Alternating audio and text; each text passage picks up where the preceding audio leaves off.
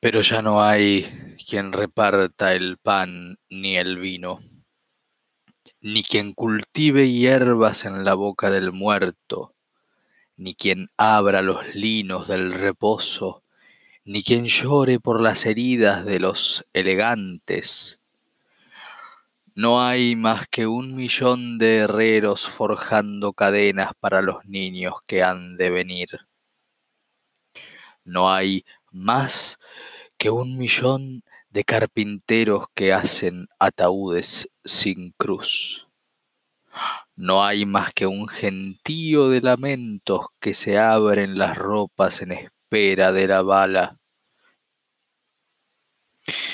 El hombre que desprecia a la paloma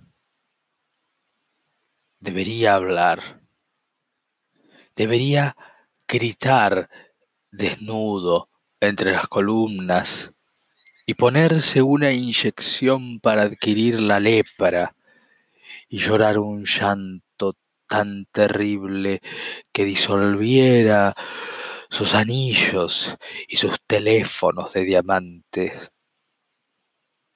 Pero el hombre vestido de blanco ignora el misterio de la espiga, ignora el gemido de la parturienta, ignora que Cristo puede dar agua todavía, ignora que la moneda quema el beso de prodigio y da la sangre del cordero al pico idiota del faisán.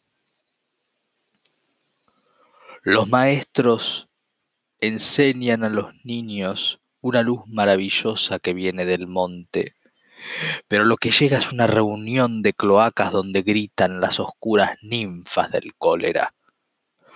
Los maestros señalan con devoción las enormes cúpulas ahumadas, pero debajo de las estatuas no hay amor. No hay amor bajo los ojos del cristal definitivo. El amor está en las carnes desgarradas por la sed, en la choza diminuta que lucha con la inundación. El amor está en los fosos, donde luchan las sierpes del hambre, en el triste mar que mece los cadáveres de las gaviotas y en el oscurísimo beso punzante debajo de las almohadas. Pero el viejo de las manos traslúcidas dirá, amor, amor, amor, aclamado por millones de moribundos, dirá, amor, amor, amor, entre el tisú estremecido de ternura, dirá, paz, paz, paz, entre el tirite de cuchillos y melones de dinamita.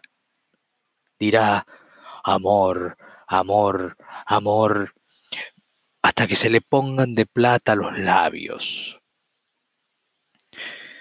Mientras tanto,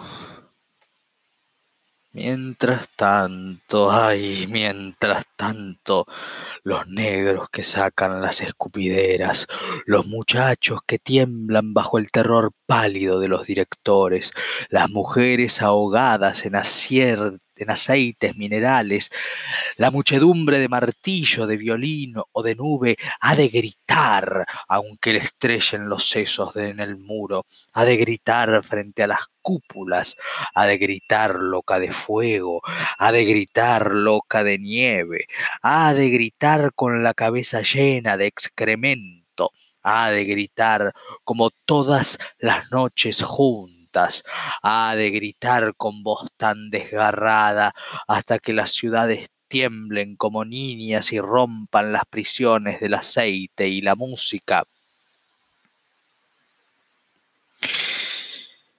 Porque queremos el pan nuestro de cada día, flores frescas y perenne ternura desgranada, porque queremos que se cumpla la voluntad de la tierra que da sus frutos para todos.